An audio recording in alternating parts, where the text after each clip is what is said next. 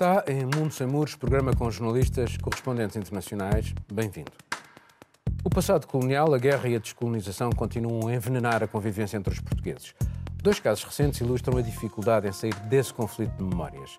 A petição contra o fim dos brasões florais de Portugal e das províncias das ex-colónias, na Praça do Império, frente aos Jerónimos, que a Câmara de Lisboa pretende alterar, e a polémica em torno de Marcelino da Mata, que faleceu há dias, um guineense que lutou pelo exército português, herói para uns, criminoso de guerra para outros. Entre a culpabilidade colonial e a amnésia sobre os excessos cometidos, os casos ilustram a dificuldade em se conseguir uma leitura serena e apaziguada sobre o passado.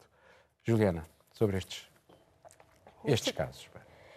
Acho que são muito ilustrativos de, das consequências de Portugal não discutir o seu passado colonialista, porque nós sabemos que é uma discussão que não é feita na sociedade portuguesa de uma maneira geral.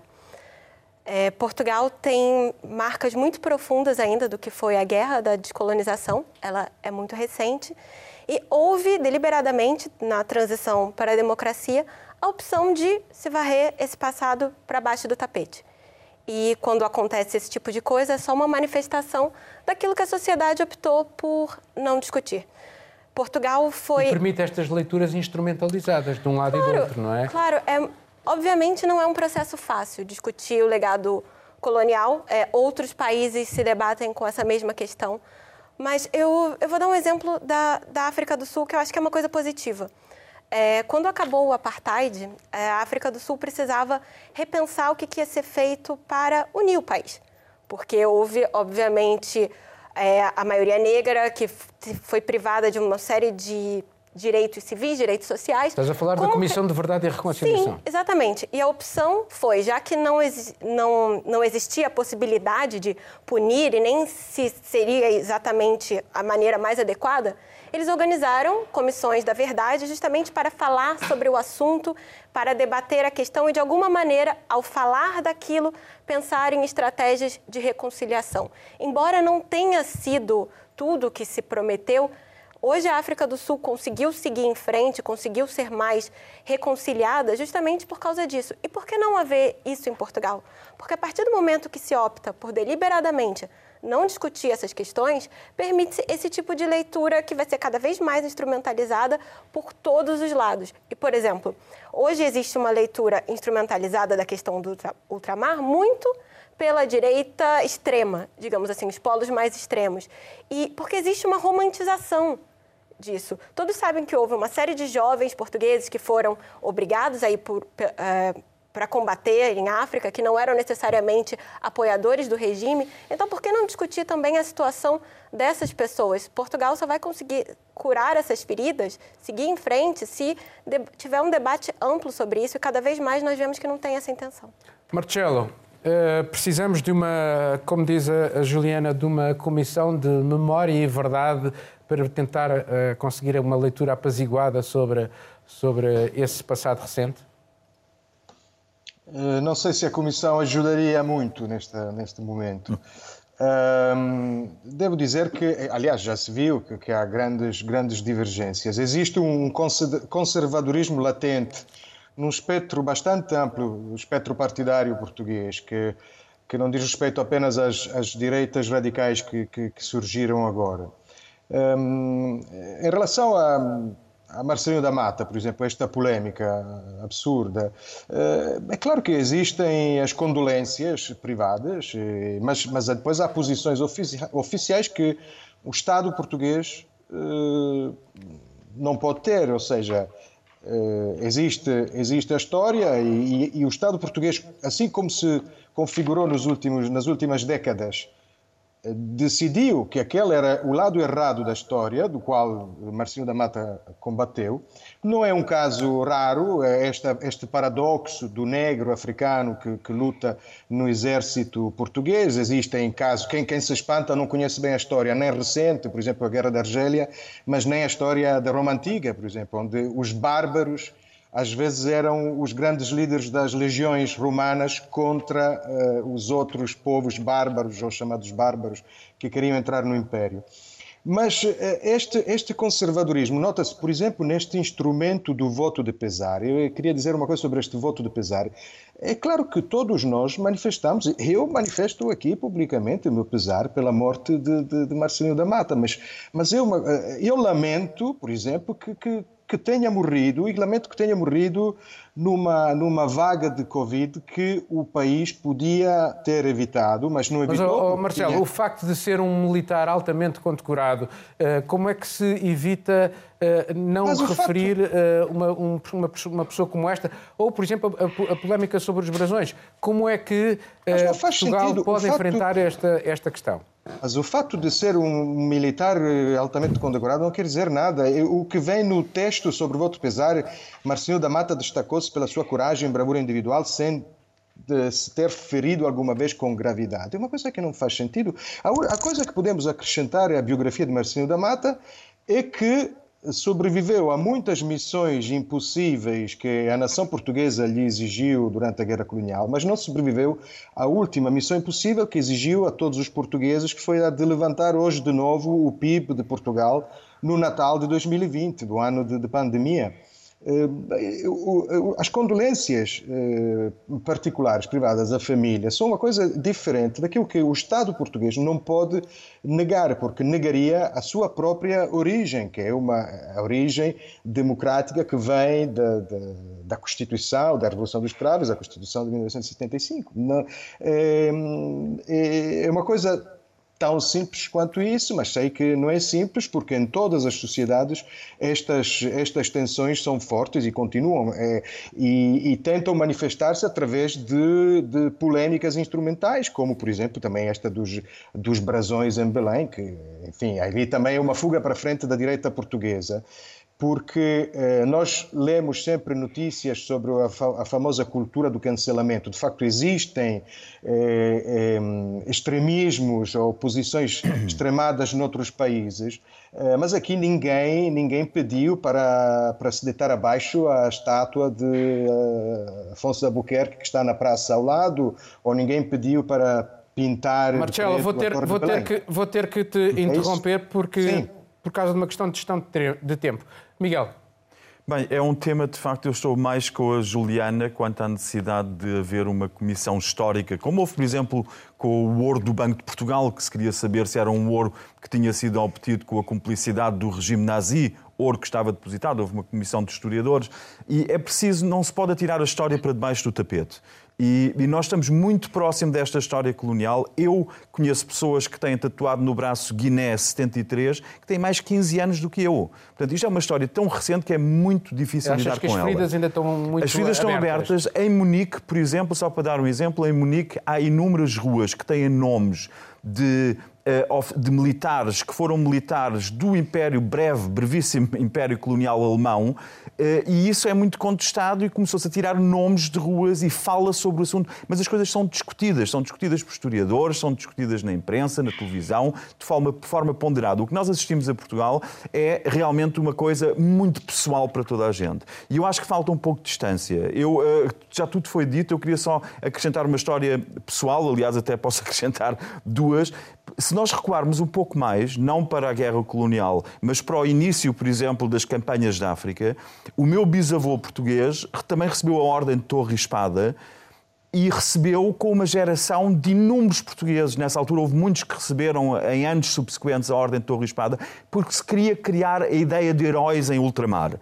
E o meu bisavô era um jovem de 21 anos que foi largado no mato e que queria provar a sua coragem com 21 anos, inconsciente. Eu não faço ideia o que é que ele em concreto fez, mas, não... mas eu compreendo perfeitamente, deixa-me dizer, compreendo perfeitamente que a rua que tem o nome dele na sua cidade natal, em Faro, que haja quem conteste isso. Portanto, eu não posso tomar as coisas tão pessoais e é mais fácil fazê-lo à distância de 120 anos, é mais fácil fazê-lo e, e, ver, sim, obviamente tem que pensar, faz sentido, uh, cometeu crimes, foi para além daquilo que eram as ordens militares, foi, violou regras que existiam, faz sentido haver uma rua com o nome dele, tem que ser abertura para falar sobre este assunto. Só para terminar com outra história pessoal, o meu avô paterno, alemão, tinha uma rua com o nome dele na atual República Checa, que antes disso foi a Checoslováquia, e o Dr. Otmar Szymanski, que era um médico benemérito, numa rua com o nome dele, e quando aquilo deixou, quando os alemães recuaram no final da Segunda Guerra Mundial, tiraram o nome da rua. Como é óbvio.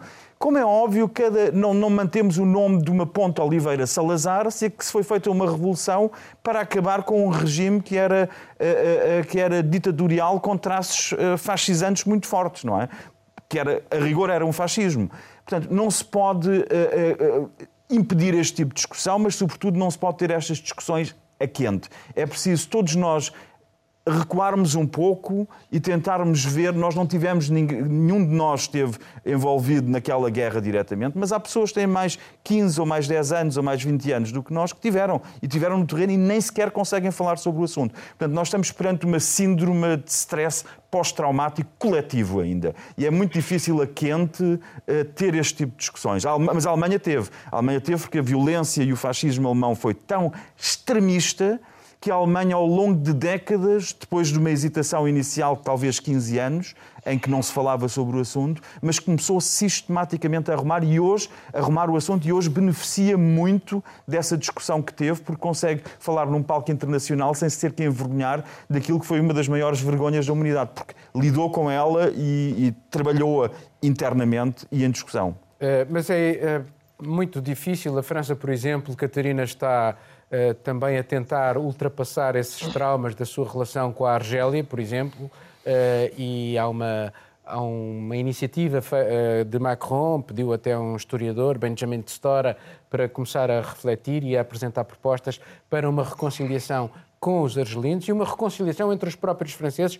E o Stora, por exemplo, diz que é bastante mais difícil essa reconciliação com os franceses também. Uh, mas qual é a tua opinião sobre este, estes casos aqui em Portugal? É, a minha opinião passa, uh, principalmente há, há, um silêncio gigantesco da parte das autoridades, da parte da sociedade em geral, da parte do ensino. Eu estudei há alguns anos em Portugal, e não foi há muito tempo, só tenho 28 anos, uh, e não me lembro de na escola falarmos sobre exatamente o que é que se passou nas, nas ex-colónias. E muito disto tem de vir da educação. Uh, essa, uh, o que se passou nas ex-colónias veio até mim a partir de leitura, de conversas com ativistas, de viagens, etc. Um, queria falar especificamente em relação ao assunto da escravatura, uh, que acho que é um tópico em Portugal ainda é bastante tabu. Ainda ontem tive uma conversa com a investigadora Isabel Castro Henriques, que me disse, nos anos 90, quando ela fazia investigações sobre esse assunto, ainda era mais tabu tivemos algumas melhorias, mas ainda há um grande e longo caminho para, para, para fazer. Uh, e uh, falando também do Miguel em termos de histórias pessoais, uh, em Portugal há bastantes histórias de famílias que tiveram envolvidas diretamente com. Quase todas, quase todas. Por exemplo, quase todas. A minha foi uma delas. os meus, meus antepassados, a minha família, foram dos maiores traficantes de escravos de Angola. Se eu tenho orgulho nisso, claro que não uh, nem perto disso, mas acho, tal como Miguel disse, que se tem que abrir uma, um, um, espaço para podermos falar sobre este assunto. E esse espaço, esse espaço, seja online, seja nas escolas, também passa por espaços físicos. Em Portugal, neste momento, nós não temos espaços físicos suficientes, e quando eu falo de espaços físicos, falo de museus, por exemplo, suficientes dedicados a este tópico. Temos, por exemplo, um em Lagos, que recomendo a toda a gente a ir, se tiverem a oportunidade, que é o Mercado dos Escravos. Eh, agora em Lisboa vamos ter um memorial à escravatura, mas não temos mais nada para além disso. E nós precisamos de mais. Eh, e quando eu falo da escravatura, também falo da ditadura, também falo do fascismo. Nós vemos, por exemplo, em Peniche, que temos agora o Museu Nacional da Resistência, da Resistência, a Resistência à Liberdade, eh, mas que era para ser um hotel. E por sorte não foi um hotel, não é? Porque houve resistência e houve uma luta para que isso não acontecesse. O problema agora, só para acabar, é que as pessoas que têm estas histórias para contar, seja em relação à ditadura, seja em relação às ex-colónias, é um legado que está devagarinho a morrer. Uh, a minha bisavó, por exemplo, que ainda tem algumas memórias de conversas que teve na família sobre o passado da minha família, dos meus antepassados, uh, já tem 97 anos. Se nós não dermos uma plataforma para estas pessoas partilharem este legado, corremos o risco que isto aconteça outra vez e isso nós não queremos, não é? Obrigado. Vamos passar para outro tema. Luta contra o discurso do ódio nas redes sociais, com penas de prisão até três anos, interdição dos certificados de virgindade, combate à poligamia e casamentos forçados, algumas das medidas do arsenal jurídico de uma nova lei francesa. Polémica desde o início, polémica até na sua aprovação na Assembleia Nacional, segue agora para o Senado. Ela visa combater o separatismo do Estado e no visor, se bem que não de forma explícita, o Islão extremo. Esse para quem as leis da religião prevalecem sobre as leis da República. Os atentados em seu nome nos últimos anos estão, aliás, aí para o lembrar. A direita política francesa considera que, ao atacar a liberdade de culto em geral, a lei exonera o Islão. A esquerda acha que ela é discriminatória para os quase 6 milhões de muçulmanos franceses e que lhe falta a componente social, sobretudo a luta contra a guetização. Miguel, sobre este assunto. Bem, hum, eu acho que penso que a islamofobia e as, ou, ou numa forma hum, mais moderada as leis para hum, regulamentar a cultura islâmica da forma como ela existe na Europa já não são, não são já um, um, um, uma questão de, ideológica de esquerda-direita. Nós temos, por exemplo, um dos países com as leis mais restritivas na Europa é a Dinamarca atualmente e com um governo que é de centro-esquerda, que, é, que, é, que são sociais-democratas de centro-esquerda. Uh, mas o que se passa em França, para mim, uh, mostra sobretudo uma coisa: mostra que uh, o fracasso total de qualquer tentativa que tenha havido de política de integração. É sobretudo isso. E é um atestado Mas, público relação, ao em, fim Miguel, da tolerância. Em relação, em relação aos muçulmanos, porque esta, esta questão não se colocou em relação aos polacos, aos italianos, aos espanhóis e aos portugueses não se colocou, mas eh, quanto, quanto Portanto, uma, um eh, não se coloca, até porque. Ah, claro, como é óbvio, porque a Europa, desde a sua gênese, a União Europeia e a Comunidade Europeia antes disso, desde a sua gênese, que é um clube cristão. Isso não pode haver dúvidas quanto a isso. Pretender que assim não é, é, é, é um argumento falacioso, porque nós na prática vemos que é assim. Não precisamos da Turquia moderada pré-Erdogan que dizia, onde se dizia exatamente isso, que a, Europa é um, a União Europeia é um clube cristão. E nós vemos isso no caso francês. Acho, acho que a posição francesa é, é, tem, tem eu, eu acho interessante porque é quase que ainda há, um, há uns talibãs Uh, e, e, e, há, e, há, extremistas que querem que se vá muito mais longe, não no sentido pró-Islão, mas no sentido anti-Islão, portanto, talibãs no, sen no sentido de, de, de islamo da islamofobia, mas, sobretudo, estamos perante. Uh, quase, quase que podemos ver a França personificada numa numa personagem como Michel, Michel Houellebecq, o escritor, eh, que em 2015 escreveu um romance Submissão. muito a Submissão, em 2015, e que eh, se assume, assume a sua antirreligiosidade que se plasma sobretudo numa islamofobia uh, uh, assumida e que não é nem de esquerda nem de direita. Portanto, isto é um bocado o fim de qualquer tentativa de um modelo de tolerância em França, claramente avisar o Islão, com razões ou sem razões, com eficácia ou sem eficácia, isso temos de deixar em aberto, mas é uma uh, assunção de um, de um fracasso.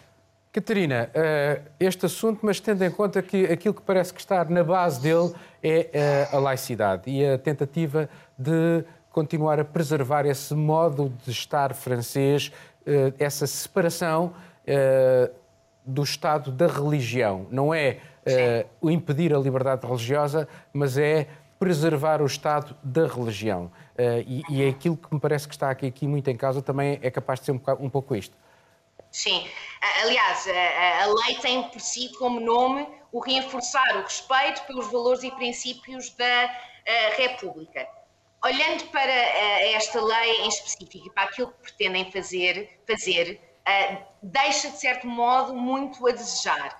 eu tive a ler alguns elementos. Um deles, por exemplo, é que as autoridades locais vão ter o poder para fechar temporariamente locais de culto, por exemplo, uma mesquita ou se põe também uma igreja católica, não é? Porque não, eh, a lei em si não é específica para a comunidade uh, uh, muçulmana, uh, e se esse local de culto tiver alguma, uh, algumas teorias de algumas ideologias que possam ser discriminatórias e que possam criar ódio e violência. Mas queria várias perguntas em relação ao que está a, a tentar atingir. Quem é que vai fiscalizar? O que é que é o discurso de ódio? não é? Uh, isto vai afetar certos locais de culto mais do que outros, que é o que parece que vai acontecer, muito provavelmente. O que é que nos leva a crer que há mais ódio dentro de uma mesquita do que numa igreja católica? Por exemplo, um, pois também temos uma parte da lei que diz que qualquer entidade tem de respeitar o secularismo. Por exemplo, uma piscina uh, não vai ter poder, poder ter um espaço uh, para homens e para mulheres. Isto aqui também deixa a desejar em termos dos próprios valores europeus uh, de multiculturalidade, de respeito pela liberdade religiosa e pela cultura das pessoas. Portanto, o que eu acho Mas isso remete lei... para, para, modelos, mas isso remete para, para uma escolha de integração, para aquilo que é uh, uh, o modelo francês, por exemplo, um modelo que tu conheces bem, que é o modelo inglês, em que eles permitem às pessoas manter uh, todas as suas práticas, e o modelo francês, a ideia é uma integração em que as pessoas praticamente uh, esquecem as suas origens. Eu percebo, eu percebo. Eu é para a criação isso. dessa é, cidadania, digamos eu, assim. Sim, eu, eu, percebo isso. O que, o, que, o que tenho alguma dificuldade em concordar com esta lei foi o que o Miguel uh, referiu em termos de falta de leis para e de medidas para a integração uh, destas comunidades, para o acesso à educação, para o acesso a, habita a uma habitação decente, para o acesso à saúde. E mais do que isso, o que também levanta questões é que isto parece-me a mim uma lei que foi feita à véspera de eleições eh, para Macron tentar angariar mais eleitores conservadores de, de direita. Ele propôs isto em 2017.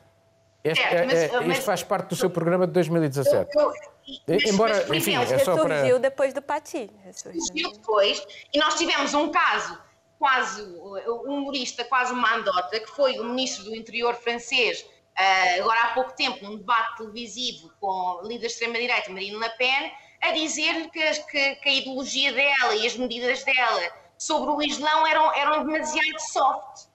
isto para mim Esqueceu-se de ler o programa dela, porque o programa dela sobre o Islão é muito mais duro do que estas medidas que foram propostas. E por isso é que ela, eu acho que ela até ficou surpreendida. Ela agradeceu, ela agradeceu, porque lhe dá aquele, aquela, aquele lado mais suave, sim. Só para concluir, eu acho que é, é, é, uma, é uma lei que foi feita e está a ser agora implementada, ainda, ainda vai ter que passar por um processo devido a umas eleições que vêm aí, mas que, infelizmente, como já aconteceu antes, não é a primeira vez que discutimos este tópico no programa, não vai à raiz do problema, que foi exatamente o que eu acabei de mencionar e o, Miguel mencionou, que é a falta de integração e a falta de medidas para esta população realmente pertencer à França. Exatamente, essa é uma das questões que falta, é essa componente social que Macron falou quando anunciou esta lei no início de outubro, antes do assassinato do professor. Uh, dizia, uma das coisas que ele dizia era a luta contra a gatização. E isso não está presente. Falta essa, essa componente social, de facto. Uh, mas qual é a tua leitura sobre esta, esta tentativa de tornar o Islão compatível com a democracia e com a sociedade francesa? Porque, no fundo, é disto que se trata. Sim. Eles não falam no Islão, mas é o Islão que lá está. Sim, inclusive num discurso é, após a morte do, do Samuel Paty, o professor que foi assassinado, ele, ele fala do, justamente do separatismo do Islão e não existe na lei nem a palavra separatismo nem Islão, já é um, um ponto por aí. Acho que a laicidade para os franceses, acho que é aquilo que a gente já debateu algumas coisas, é mais também do que simplesmente separação igreja-estado. E a maneira como isso foi construído nos últimos tempos até leva a uma questão de antirreligiosidade.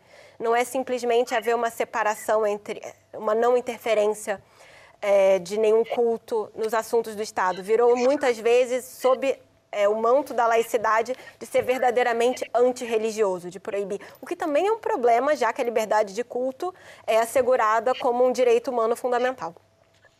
No caso específico. Mas eles não querem. O que eles o que eles não querem desde a Revolução Francesa é que a Igreja se imiscua, qualquer, neste caso, que seria Sim. qualquer Igreja, dentro dos assuntos Sim, do Estado. É, portanto, daí, libertar o Estado das religiões. Obviamente, existe esse interesse de libertar o Estado. Só, só, só que, sob essa justificativa, existem deliberadamente práticas que são antirreligiosas na França. E são antirreligiosas contra que grupo? Contra os muçulmanos, porque são justamente aquilo que causa incômodo para um determinado segmento. Na Revolução Francesa era a Igreja Católica. Era a Igreja Católica, Católica que era blasfêmia, antes era a Igreja Católica. Não tem como dizer que não existe um extremismo ligado ao Islã. É uma minoria, mas sim, ele, existe e é alimentado de uma certa maneira, na França, por uma série de, de mesquitas, de instituições clandestinas que ensinam é, no lugar, porque a França permite o ensino em casa e existem uma série de escolas clandestinas. Vai haver é, restrições, mas existem uma série de escolas clandestinas ligadas à religião e o Estado, de alguma maneira, foi permissivo com isso. Só que, sob a justificativa de corrigir todos esses pontos, está havendo uma instrumentalização dessa lei porque, como a, Catarina bem referiu, virou, nessa, é, virou uma questão muito perto das eleições, que agora é uma disputa sobre quem é mais duro com o Islão, quem faz isso ou aquilo melhor. Dizer que a política de integração da França hoje funcionou, não, não dá, porque muitos dos autores dos atentados, inclusive o o menino, porque era, um jovem de 19 anos, que assassinou Samuel Paty, eram fruto do sistema de escola, eram frutos do sistema de escola pública francesa, que prega uma integração que simplesmente apaga o passado, apaga a origem étnica das pessoas. Mas exclui verdade, muito, é uma realidade ver... que eu infelizmente E a verdade bem. é que isso não funciona e nós vemos na prática. Marcelo, sobre este assunto. Bom, eu, eh, eu não sei se este pacote de leis em França será eficaz. Eh, do ponto de vista da eficácia, portanto, não, não, discuto, mas, mas eh, não concordo muito com o que foi dito até agora. Ou seja, existem, existem perigos eh, de derivas autoritárias, mas a França uh, está a tentar salvar aquilo que, que, que, são os valores da laicidade. E a França é um país que nós não podemos, não podemos falar da França neste momento sem olhar para o elefante na, na, na, sala, que é o elefante, por exemplo, de um professor decapitado recentemente. Nós, nós temos notícias de, de pais que às vezes são agressivos com os professores quando as notas não são não são muito altas as notas dos alunos e fazem notícia nos nossos telejornais e aqui temos, temos professores decapitados, eh, ameaçados na internet e decapitados. Eh, a esquerda, eu percebo as críticas da esquerda quando se diz que para, para implementar a lei é preciso investir mais dinheiro contra a guetização. Isso é verdade. Todo tipo de separatismo repara-se também com investimentos, tanto o separatismo territorial como o separatismo, neste caso, religioso. Isso é verdade. Ehm, mas não podemos eh, esquecer este paradoxo da esquerda, um pouco por todo lado, que, por um lado, eh, quer eh, legislar sobre o piropo e prender ou multar os trolhas todos que mandam bocas às mulheres que passam por baixo dos andaimes, e, e, depois não temos, eh, não conseguimos, não se consegue dizer nada sobre, sobre uma rapariga como a Mila, que foi ameaçada nas redes sociais e vive sob escolta. Há casos de, de mulheres, houve um Mas caso agora, já agora sobre a Mila, convinha explicar, é uma rapariga de origem islâmica que criticou o Islão e foi praticamente crucificada, ameaçada de morte e, uh, uh, enfim, foi foi a direita, e assumindo-se como lésbica, e foi a direita que foi em socorro dela e a esquerda ficou num, silêncio uh, sim, total. Sim, é, mas há mais casos. Há outro caso famoso da filha de um poeta argelino que se chama Kamel Ben Sheikh, que, que, não foi deixado entrar num autocarro, porque parece que os motoristas dos transportes públicos são todos muçulmanos. A rapariga estava, acho, de mini saia, e o motorista disse: vai, vai te vestir a maneira, por enquanto não entras. Um, e o pai fez um post no Facebook uh, polémico e depois teve que o tirar. Porquê? Porque, porque este tipo de publicações são, podem ser perigosas, podem ter desfechos, desfechos perigosos. O Michel Elbeck, que Miguel citava há pouco, ele, é verdade, assumiu-se. Uh, assumiu a sua islamofobia dizendo quero que seja interpretada a letra, ou seja, eu tenho medo. Um, e de facto existe uma situação Deixa-me de só fazer talvez, um pequeno à parte, tal, Marcelo, tal... já que falaste, deixa-me só fazer um brevíssimo à parte.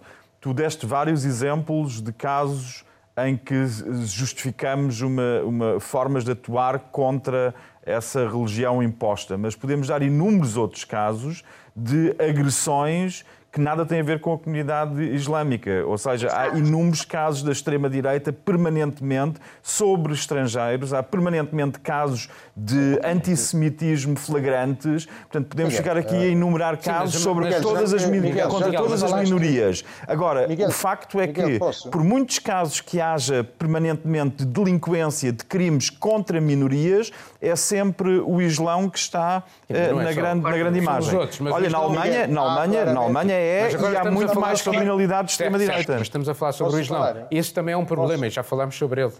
Mas Posso agora estamos falar? a falar sobre este e esta lei estamos francesa. Estamos a falar da França. Estamos a falar da França. E, uh, de facto, é claro que existe este dinamismo... Marcelo, vou-te pedir para seres, se quiseres falar, Não, ser é muito, só... muito breve só para responder ao Miguel, é claro que este, este dinamismo do terrorismo uh, islamista em, em, França tem a ver também com a política externa de Macron, da França em geral, já, já no tempo de Sarkozy. É por, é por isso que eles estão a tentar uh, também defender-se de possíveis infiltrações que uh, de países islâmicos, como a, como a Turquia, meio laico e meio não, que, que, obviamente conseguem através precisamente das mesquitas de, existe um, e portanto existe uma Marcelo, uma, uma... Marcelo vou ter que te tirar Sim. temos que passar para o último tema senão não temos tempo uhum. okay. a NATO colocou agora a hipótese de adiar a saída das forças internacionais do Afeganistão prevista para daqui a poucos meses conforme o acordo entre a administração Trump e os talibãs no ano passado os rebeldes comprometeram-se então a deixar de apoiar grupos extremistas como a Al-Qaeda a reduzir a violência e a negociar com o governo de Cabul. Mas as brutalidades não baixaram, aumentaram, tal como os assassinatos ou a presença da Al-Qaeda. Quanto às conversações, estão moribundas. O regime defende uma república fundada na democracia, na tolerância e valores humanistas. Os talibãs querem um Emirado Islâmico regido por regras religiosas estritas, não pelo voto. A NATO foi para o Afeganistão com os norte-americanos há 20 anos após os atentados da Al-Qaeda a 11 de setembro em Nova Iorque. A sua saída poderá permitir aos talibãs esmagar facilmente as forças governamentais. Mas se ficarem para lá da data acordada, os militares das forças internacionais voltam a ficar sob a ameaça de ataques diretos dos talibã, obrigando-os a implicar-se num conflito de onde querem sair. Miguel, comece por ti. Bem, é, é interessante porque, mais uma vez, permanecemos no tema do, do Islão e das formas. Do Islão radical. Do Islão radical, permanecemos. Podemos até ver, se quisermos, podemos ver uh, aquilo que se passa no Afeganistão como, uh, sem, sem, sem, citar necessariamente outra vez o Ulbeck, mas na, na, no, no, seu livro Submissão, ele chega a um extremo em que a França se torna quase um, um, um regime com, a, com, com, com, leis islâmicas, e aqui no Afeganistão nós temos de facto uma luta dessas, mas já num pós-apocalíptico quase. Comparado com aquilo que o Ulbeck imaginou para a França, com eh, uma crescente influência do Islão, aquilo que nós temos no, Afeganistão é um cenário pós-apocalíptico de tudo o que possamos imaginar. E por trás destas guerras de, de, de, de, forças islâmicas radicais contra forças democráticas ou que defendem valores democráticos inspirados nos modelos ocidentais, temos claramente a guerra geopolítica por trás, que foi aquela entre a União Soviética na altura e os Estados Unidos. E temos porque quando uh, uh, uh, o, o, o Afeganistão deixou de ser uma, uma monarquia, quando deixou de ser uma monarquia e, um, e, uma luta entre primos, um primo depôs o primo que era rei e proclamou-se presidente da República, eh, e essa, essa República de Daoud Khan durou cerca de cinco anos, não mais, e depois entraram, entrou a União Soviética em força no, no, no Afeganistão e os Estados Unidos começaram a armar os Mujahideen e começaram a dar força aos radicais islâmicos, não só os Estados Unidos, também a Arábia Saudita, financiar os Mujahideen, e a partir daqui derivaram uma série de, movimentos extremistas. A Al-Qaeda nasce aqui também. Portanto, nós temos estes movimentos foram alimentados pelo próprio Ocidente, foram armados pelo próprio Ocidente para, na altura, combater a União Soviética é quase uma ironia que 20 anos, estamos a quase 20 anos do ataque do, dos ataques às Torres Gêmeas, é quase uma ironia pensar, pensarmos que durante décadas estas forças radicais islâmicas foram armadas e financiadas uh, uh, no Estado, pelos Estados Unidos por muitos donativos privados de muitas fortunas dos Estados Unidos que queriam assim uh, diminuir o poder da União Soviética. Conseguiram. A que custo? Temos os resultados à nossa frente. Bom, Uh, Catarina, sobre este assunto, tendo em conta esta situação algo uh, irónica, não é bem irónica, é mais do que isso, é, é, é, é, quase trágica. Os Estados Unidos e a, e a coligação internacional uh, foram para o Afeganistão por causa da presença da Al-Qaeda e por causa daquele regime dos Talibã. Gastou-se em vidas e em dinheiro uma quantidade, uma brutalidade e 20 anos depois arriscamos a ver a Al-Qaeda outra vez no poder, com os, os Talibã outra vez no poder, com a Al-Qaeda eh, eh, já instalada no, no, no, no, Afeganistão. Isto, Afeganistão. É, é, é, é, uma, é uma situação complicada, porque estamos a falar, eh, não sou expert no Afeganistão, mas é uma coisa que eh, durante toda, toda a nossa vida, em notícias, a, a guerra é constante, estamos a falar de gerações, pessoas que nunca viram uma vida sem guerra. Uh, não é começando nos anos 80 com, com que foram dominados pela invasão soviética, posteriormente uma guerra civil, depois a invasão, invasão do, dos Estados Unidos. Portanto, isto é tudo uma tragédia e acho que quando discutimos estes temas é, é, é importante relembrar quem é que são as maiores vítimas de tudo isto que aconteceu, que são pessoas um, e a grande maioria inocentes, uh, que não têm nada a ver com, com o conflito. Infelizmente é normalmente isso que acontece. Portanto, esta tentativa de chegarmos a um acordo de paz, e digo tentativa porque é mesmo uma tentativa, é um passo na direção certa, mas é um passo tão longínquo, eh, porque acordos de paz demoram sempre bastante tempo a conseguirem eh, ser realizados e concluídos. Aliás, eh, se formos pensar em acordos de paz ou transições, equipas de transição das Nações Unidas, por exemplo, que tentaram fazer essa transição, é muito raro o exemplo, talvez até talvez um exemplo mais próximo de nós, entre aspas, que é Timor-Leste, onde foi semi-bem sucedido, não é? Os acordos de paz e as transições demoram bastante tempo. Uh, o importante aqui é pensar mesmo na, nas vidas humanas e pensar também que muitas pessoas uh, no, no, Afeganistão não acreditam ainda que, tali, que, as forças talibã consigam viver num clima de paz, há um clima de alta desconfiança entre as pessoas e os talibãs, entre o governo do Afeganistão uh, e os talibã, e há sofrimento dos dois lados, que eu também acho que é importante mencionar isso. Há sofrimento também da parte dos talibã de mães que os filhos foram novos, não é? Como já falámos aqui, ao bocado, jovens que são uh, recrutados para, para se juntarem ao, ao movimento. Catarina, vou ter que te tirar a palavra. Vou ter que sim, tirar sim. a palavra, estamos a caminhar para o fim e eu ainda tenho que passar aqui à, à Juliana. Uh, os direitos das mulheres, os direitos das minorias, no, durante o tempo dos talibã, as mulheres não podiam estudar. Temos o caso da, de Malala, uh, que, enfim, tentaram matá-la, eh, que é como um exemplo disso. Eh, há várias mulheres que foram assassinadas eh, ao longo do tempo, precisamente porque desempenhavam cargos públicos.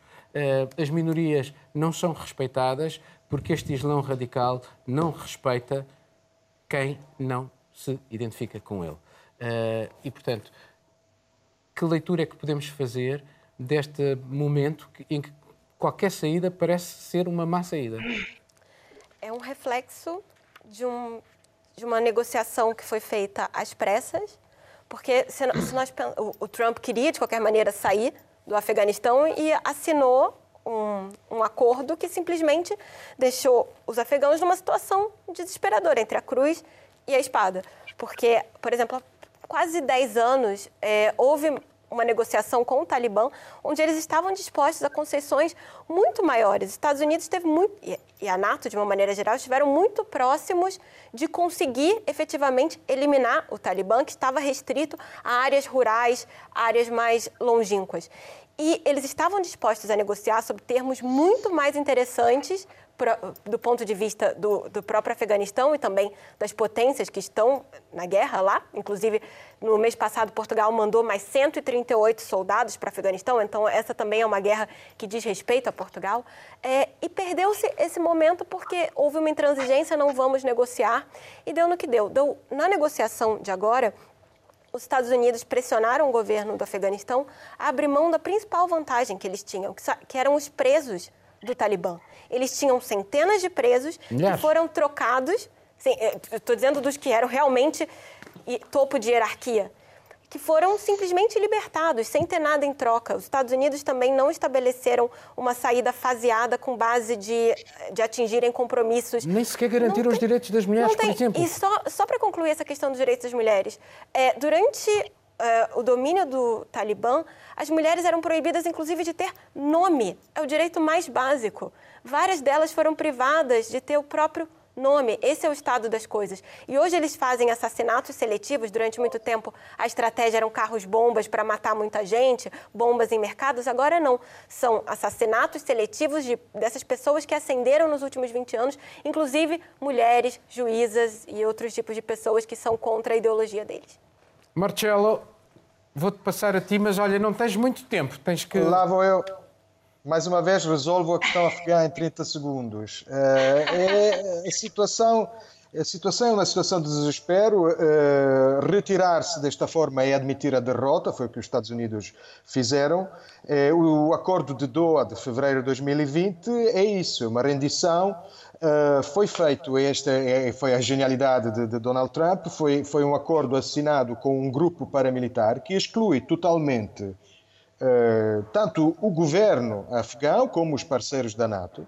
E o resultado agora é isto: e uma saída das tropas americanas, um, um possível adiamento desta saída, ou levanta outra vez uma vaga de violência, que aliás nunca diminuiu muito, ehm, ou então os, os, talibãs vão pedir ainda mais moedas de troca. Por exemplo, chega-se mesmo a hipotizar uma possível, um possível governo provisório com os talibãs no governo, uma coisa que obviamente o presidente Ashraf Ghani não, não gosta sequer de, de ouvir falar.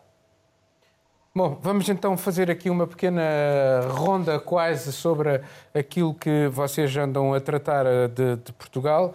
Uh, Agradeço-te ter sido muito sucinto, Marcelo. Uh, Miguel, o que é que andaste aqui a falar sobre, sobre Portugal nas tuas reportagens?